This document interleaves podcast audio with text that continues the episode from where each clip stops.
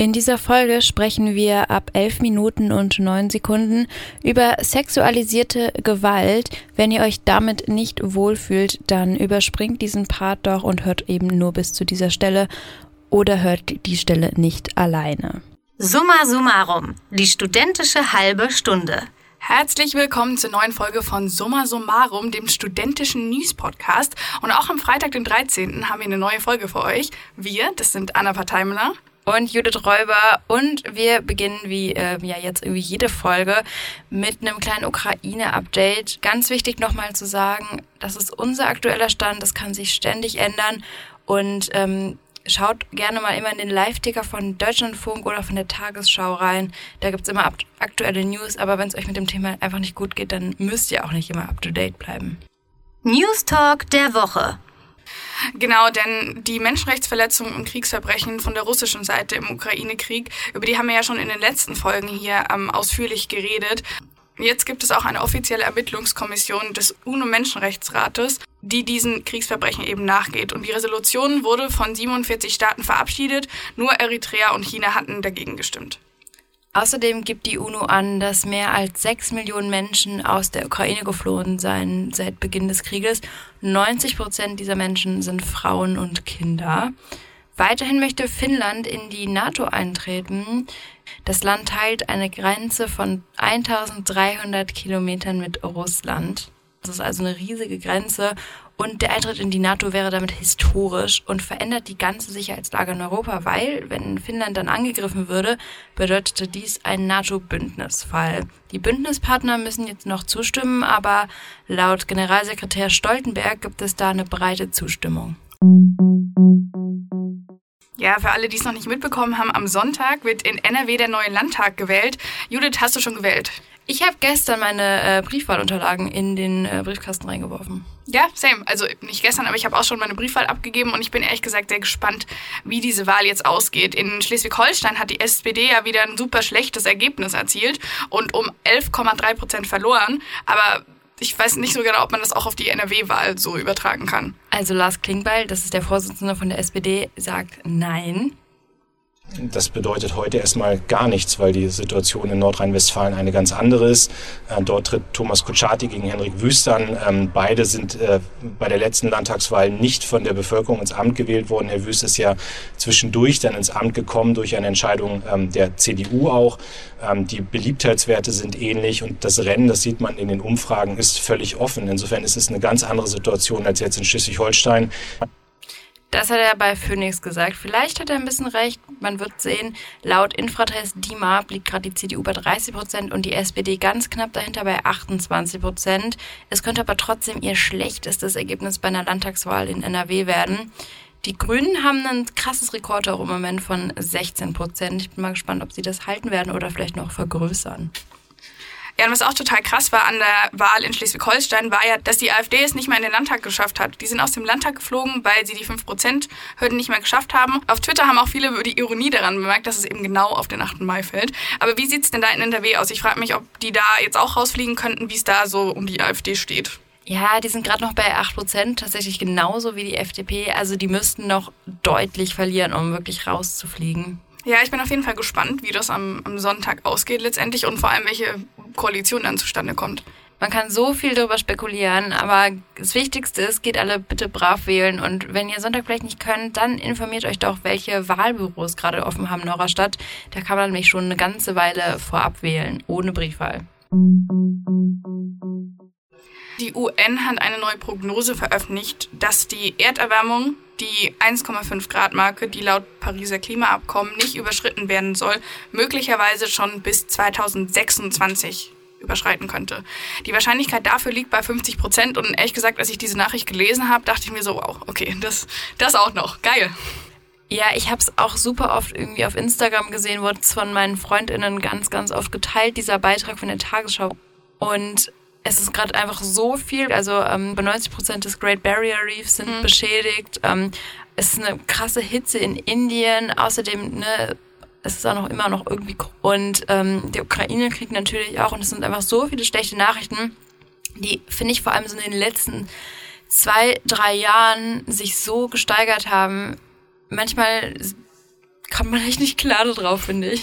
Ja, ich kann das sehr gut nachvollziehen. Ich bin irgendwie auch im Moment einfach ein bisschen überfordert mit den ganzen Nachrichten, so auf einmal auch. Und ich weiß gar nicht mehr so richtig, wohin mit mir. So, ich fühle mich sehr hilflos irgendwie damit und, und weiß nicht, wie, wie gehe ich damit um? Was kann ich überhaupt noch machen? Und dafür haben wir mit Nora geredet. Sie ist Ärztin und arbeitet gerade an ihrer Doktorarbeit im Bereich der Depressionsforschung. Und sie weiß, dass das erstmal eine ganz natürliche Reaktion ist, so überfordert zu sein.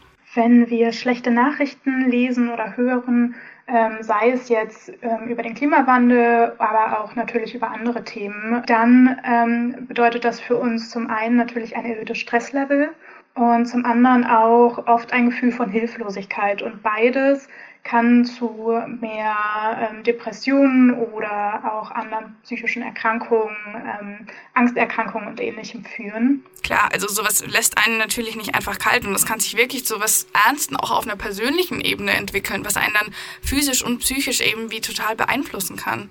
Man sollte auf jeden Fall gucken, dass man es nicht übertreibt und nicht die ganze Zeit versuchen, up zu updated zu sein und die ganze Zeit weiter zu scrollen und sich wirklich nicht ständig mit den schlechten Nachrichten auseinanderzusetzen. Das ist auch einfach echt schädlich. Deshalb ähm, plant euch am besten morgens und abends ein bisschen Zeit ein, wo ihr ja dann sagt, okay, jetzt informiere ich mich, anstatt den ganzen Tag auf Instagram oder auf irgendwelchen Newsportalen rumzuhängen und ähm, immer, immer wieder euch diese Nachrichten zu geben.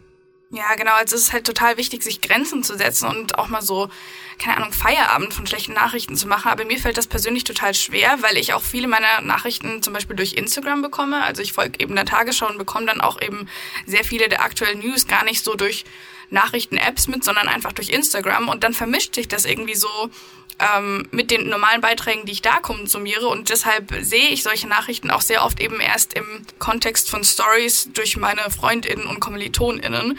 Und dann erscheint das auch irgendwie immer mit so einer Wertung. Also die ich sehe, dass diese Leute genauso verzweifelt sind wie ich und verständlicherweise und dass die ähm, sich darüber auch irgendwie ein bisschen auskotzen wollen und so. Aber mich zieht das immer total runter, das auch noch zu sehen. Laut Nora ist es deshalb wichtig, auch darauf zu achten, in welcher Form wir die Nachrichten konsumieren. Oder auch, dass man sich ganz bewusst eher ähm, Media-Outlets sucht, die konstruktiv sind und einem ähm, irgendwie auch eine Perspektive bilden, ähm, geben, wie man zum Beispiel dann handeln kann.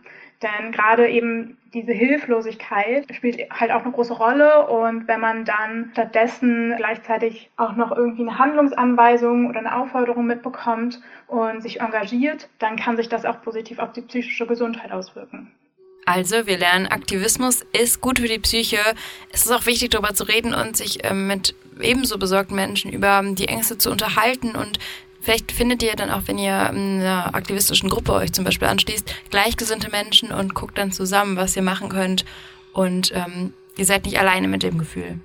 Generell ähm, würde ich aber deswegen sagen, wenn man sich da sehr stark mit beschäftigt und ähm, einem das eben starke Sorgen und starke Ängste macht, sich möglichst eine Gruppe zu suchen, die sich in diesem Bereich engagiert und die wirklich aber auch konstruktiv und auf eine positive Art und Weise Dinge tut, um dem Klimawandel entgegenzuwirken oder um darauf aufmerksam zu machen.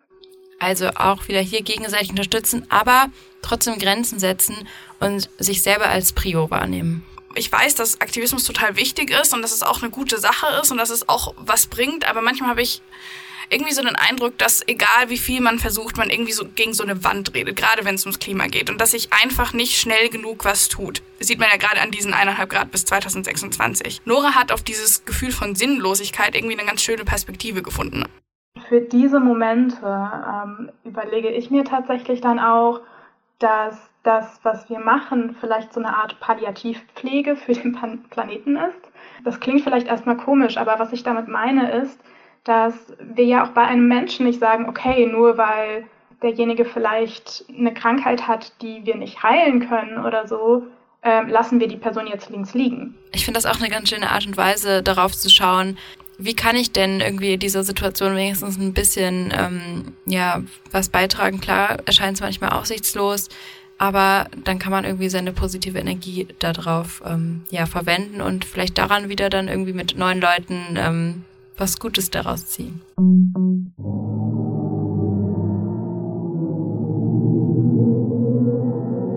Habt ihr sowas schon mal gehört? Dann arbeitet ihr vielleicht bei der NASA, weil die hat diesen Ton veröffentlicht, Den haben ForscherInnen aufgenommen und das ist der Ton von einem schwarzen Loch. Uff, okay, aber ich, also ich find's richtig krass, aber ich frage mich, was man da hört. Also so, im, da ist ja nix im Weltall. Was hört man da? Was, was macht dieses Geräusch? Man hört Schwingungen bzw. Schallwellen, die wurden jetzt entdeckt. Und das ist eine ziemlich krasse Entdeckung, weil, wie du gerade gesagt hast, da gibt's ja nichts. Im All gibt's keine Luft. Und deswegen kann da ja auch eigentlich nichts schwingen. Aber das schwarze Loch ist anscheinend von Gas umgeben und in dem klappt das dann wohl doch mit dem Schwingen.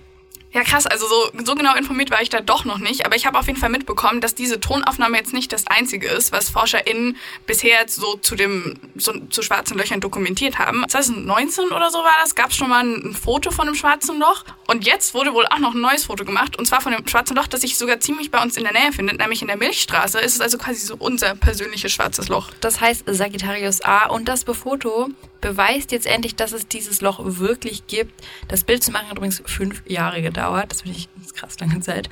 Und ein hochkompliziertes digitales Teleskop gebraucht. Und auf dem Foto sieht man übrigens eigentlich gar nicht das Loch, sondern nur so eine leuchtende Umgebung. Ja, ergibt ja auch irgendwie Sinn, ne? So ein schwarzes Loch, also was, was will man da auch sehen, ne? Außerdem. In den vergangenen Wochen habt ihr wahrscheinlich auch auf Instagram oder Twitter oder so einen Shitstorm ähm, mitbekommen, der unter anderem von sehr vielen prominenten Menschen thematisiert wurde. Genau, dabei ging es um einen Post von der Comedian Joyce Ilk, in dem sie mit Luke Mockridge posiert und in der Caption einen Witz über K.O.-Tropfen reißt. Für Aufregung hatte dieser Post natürlich vor allem gesorgt, weil wenn jemanden K.O.-Tropfen eingeflößt werden, das Ziel eben meistens Vergewaltigung sein kann. Reporterin Helena Heikaus stellt deshalb in diesem Zuge das neu erschienene Hörbuch der sexualisierten Gewalt vor. Wer hat es denn rausgebracht, Helena? Also das Hörbuch wurde von der Popband Blond und dem Verein Wildwasser e.V., eine Beratungsstelle für Betroffene sexualisierter Gewalt, konzipiert. Und innerhalb von einer Stunde werden 69 anonymisierte Erfahrungsberichte von Betroffenen sexualisierten Gewalt von deutschen prominenten Persönlichkeiten, wie zum Beispiel Erhotzo, Nika Irani oder Stefanie Giesinger vorgelesen. Und Blond selbst sagen über ihr Projekt, dass sexualisierte Gewalt inmitten der Gesellschaft stattfindet und dass sich deshalb auch alle mit den Schicksalen und der Thematik befassen sollten. Also mit dem Hörbuch fordert Blond also volle Solidarität mit Betroffenen von sexualisierter Gewalt. Besonders in der Pandemie haben ja steigende Statistiken über sexualisierte Gewalt in den eigenen vier Wänden Schlagzeilen gemacht. Davor war es ja eher üblich, so davon auszugehen, dass irgendjemand in der dunklen Gasse lauert oder wenn ich vom Club nach Hause gehe, ähm, mich, ans, mich angreift. Ja, und das ist ein absoluter Trugschluss, den Nina Kummer als Teil von Blond aufdeckt.